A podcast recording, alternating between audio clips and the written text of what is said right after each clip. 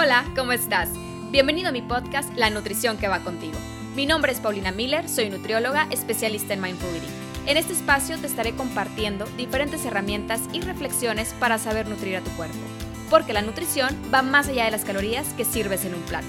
Comienza a cultivar conciencia para saber escuchar a tu cuerpo y aprenderás a responder de la manera que va contigo. Vamos a empezar con el episodio de hoy.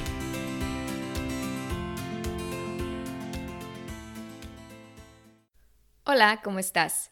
Aprovechando estos días en casa, una de las actividades que puedes agregar a tu lista es valorar lo que tienes dentro de tu hogar y si todo esto realmente te hace sentir alegría y gozo.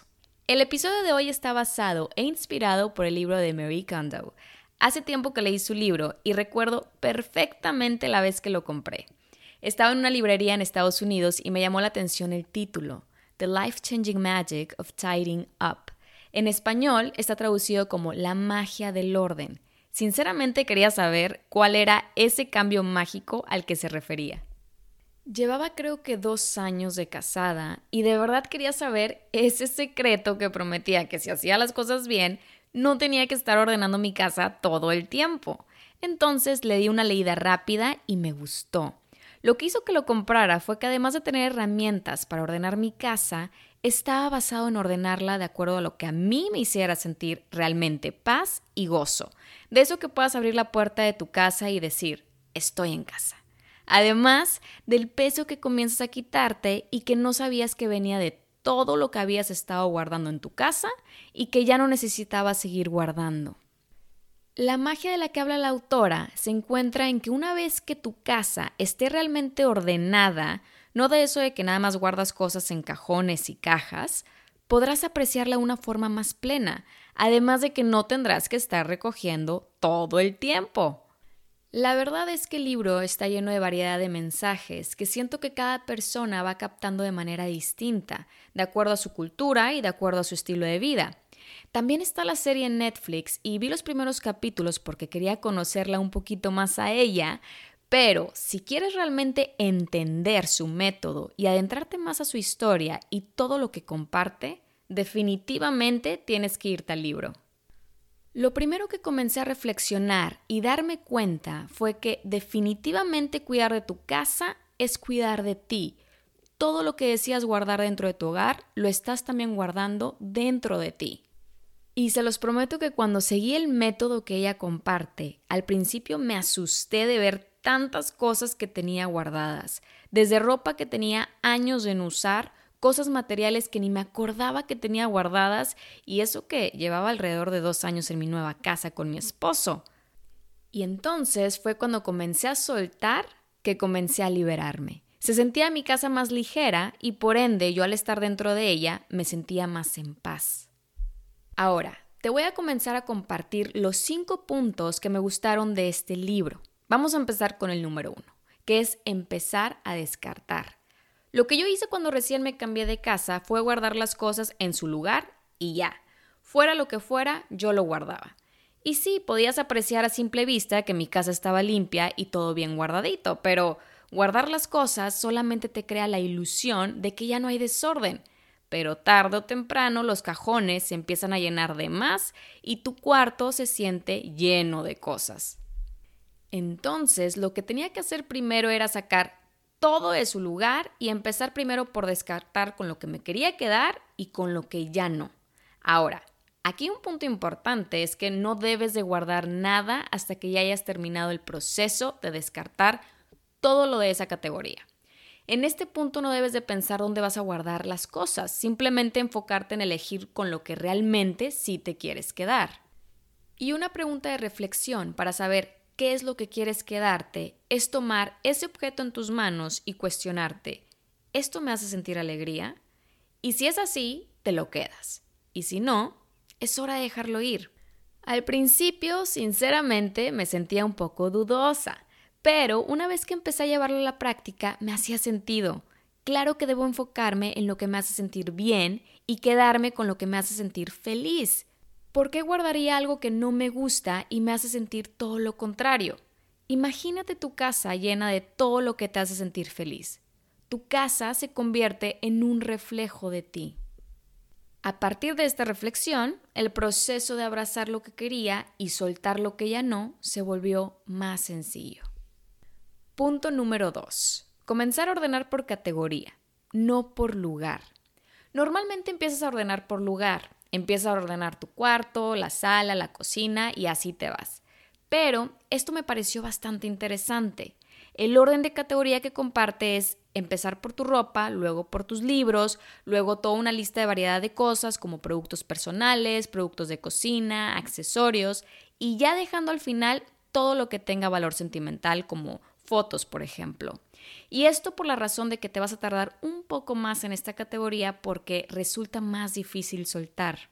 En su página de internet puedes encontrar herramientas y tips empezando por cómo doblar la ropa. Te va a impactar cómo dobla la ropa y cómo hace que te sobre espacio. Yo empecé a doblar mis jeans, por ejemplo, y no saben qué paz. Tengo como dos cajones vacíos gracias a ella. Y otra cosa es que antes solía guardar en cajas mi ropa de invierno y luego la de verano y así me iba turnando de acuerdo a la temporada. Y ahora ya no tengo ni una sola caja. Todo está listo para usarse si en dado caso en Monterrey llega a estar un día a 40 grados y otro día a 10 grados. Es lo mejor porque te evitas el trabajo de estar ordenando tu closet en cajas cada tantos meses. Y la autora deja muy claro este punto de que no hay necesidad de tener cajas si sabes ordenar bien tu closet. Para este punto es importante establecer metas. Por ejemplo, hoy empieza con la ropa, mañana con los libros y así te vas. Y poco a poco vas a empezar a sentir tu casa más ligera cuando te quedes con lo que necesitas y realmente quieres. El punto número 3 que me gustó es que una vez que tu casa ya está en orden, ya podrás poner atención y concentrarte en ti.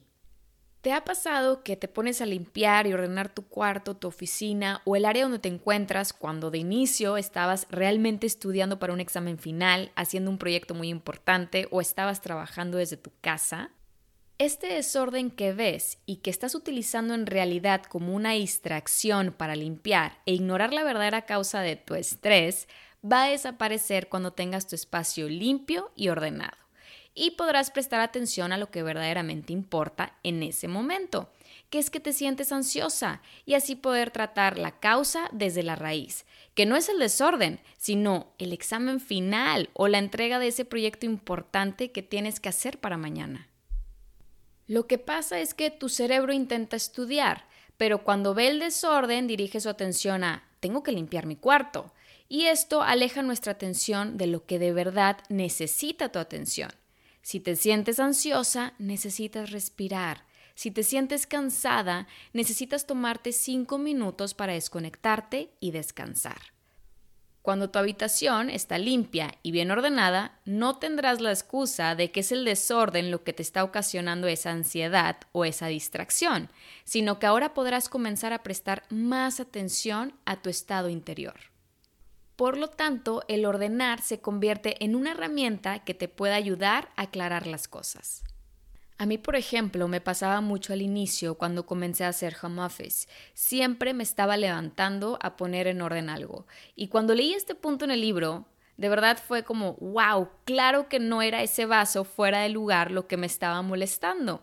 Era el sentimiento de estrés por terminar un trabajo que necesitaba terminar en cuestión de horas. Entonces, en el momento que comencé a poner en orden mi casa y mi área de trabajo, cuando quería levantar la mirada y buscar una excusa para distraerme de ese sentimiento molesto de estrés, no había nada fuera de lugar, solo era mi mente buscando refugiarse en algo más. Y así es que empecé a ser más consciente y cada vez que sentía el impulso de dejar el trabajo, que a veces inclusive me pasaba cada cinco minutos, sobre todo cuando se trataba de algún proyecto más complejo, empecé a darme más espacios cortos de respiración y sin duda empecé a ser más productiva y sobre todo podía reconocer esa emoción incómoda y trabajar con ella en lugar de resistirme a ella.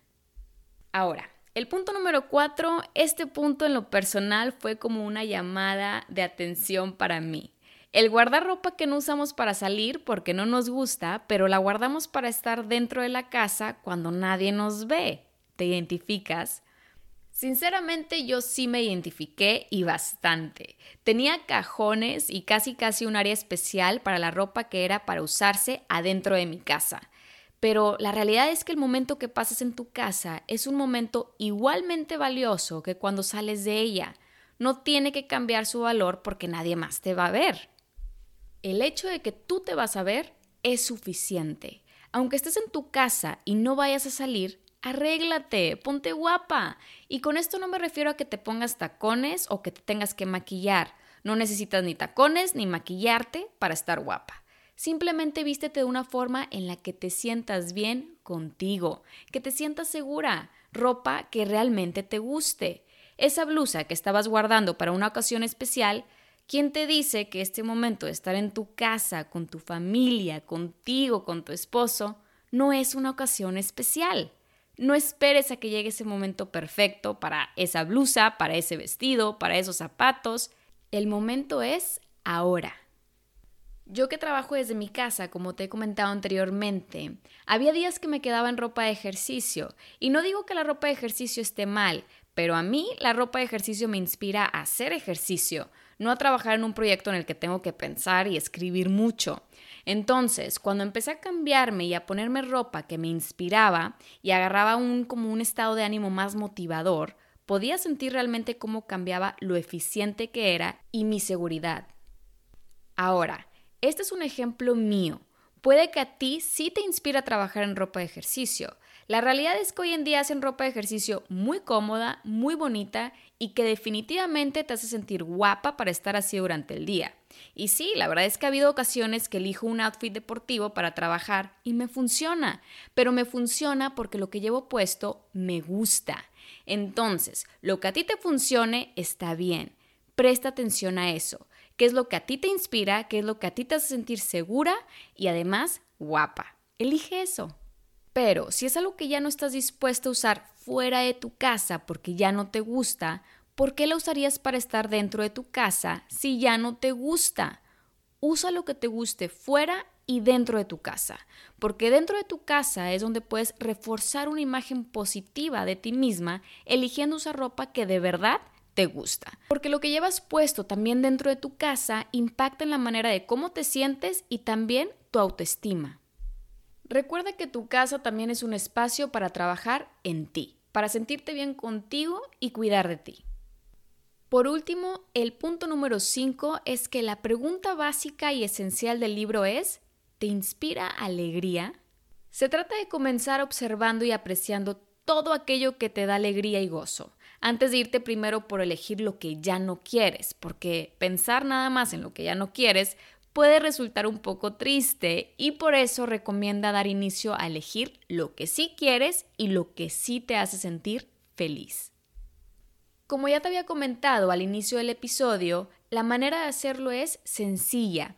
Vas a tomar cada objeto en tu mano, lo vas a observar con atención y te vas a cuestionar, ¿esto que tengo en mis manos me inspira alegría? Si sí, se queda contigo y si no, ya es momento de dejarlo ir. Imagínate de verdad vivir en un hogar lleno de cosas que te inspiran y te den alegría. Definitivamente va a convertirse en un ambiente más pleno y feliz, ¿no crees? Algo también muy importante es pensar cuidadosamente sobre el verdadero propósito en tu vida que tiene ese objeto que está en tus manos. Y si ya cumplió su propósito, ya puedes dejarlo ir con gratitud. Te pongo un ejemplo muy sencillo. A mí me fascina leer novelas, de verdad me meto demasiado en la historia y llego a conocer a los personajes como si estuviera viendo una película. Pero la realidad es que después de leer la novela, normalmente ya no vuelvo a leerla otra vez. La leo, disfruto la historia, las emociones y todo lo que lo acompaña, y al terminar, fin, se acabó. Ya cumplió su propósito de entretenerme, hacerme llorar, reír o tenerme con el suspenso de qué pasará en el siguiente capítulo entonces ya puedo donarlo a la siguiente persona para que esa novela siga cumpliendo su propósito de entretener a más y más personas. En este punto también algo más que me llamó la atención fue que al aprender a analizar y ser consciente de si algo te inspira o no y saber dejar ir, te permite ir mejorando tu toma de decisiones en la vida. Las personas que carecen de confianza en su juicio carecen de confianza en sí mismas. Entonces, esta práctica de ordenar tu casa va más allá. Empiezas a tomar decisiones y a entender tu toma de decisiones y sentirte segura por ello, porque lo haces por ti y desde ese espacio de respeto y aceptación por ti y por lo que ya no necesitas más en tu vida. Y este punto lo pude conectar, así como muchos más, con mi trabajo, porque justo el cultivar esta confianza en ti misma es algo que yo estoy buscando cultivar todos los días, pero a la hora de comer. Que comprendas las decisiones que tomas a la hora de comer. Que te sientas segura de ti misma y que disfrutes el saborear lo que decides comer. Y también agradecer y hacer un lado lo que no quieres comer o reconocer hasta el punto que ya tuviste suficiente. El trabajo es interno, completamente interno. Eres un reflejo de tu confianza, aceptación, respeto y amor que tienes por ti, por tu cuerpo, por tu mente y tu corazón. Qué interesante, ¿no? Cómo llegamos de un libro que trata de ordenar tu casa a algo mucho más profundo. Esto creo que te puede inspirar más a empezar a trabajar en tu hogar, porque cuidar de tu hogar es cuidar de ti. Amar tu casa es amarte a ti. Entonces, empieza hoy. Te deseo un día lleno de tantos éxitos y plenitud. Lo mereces. Nos vemos pronto.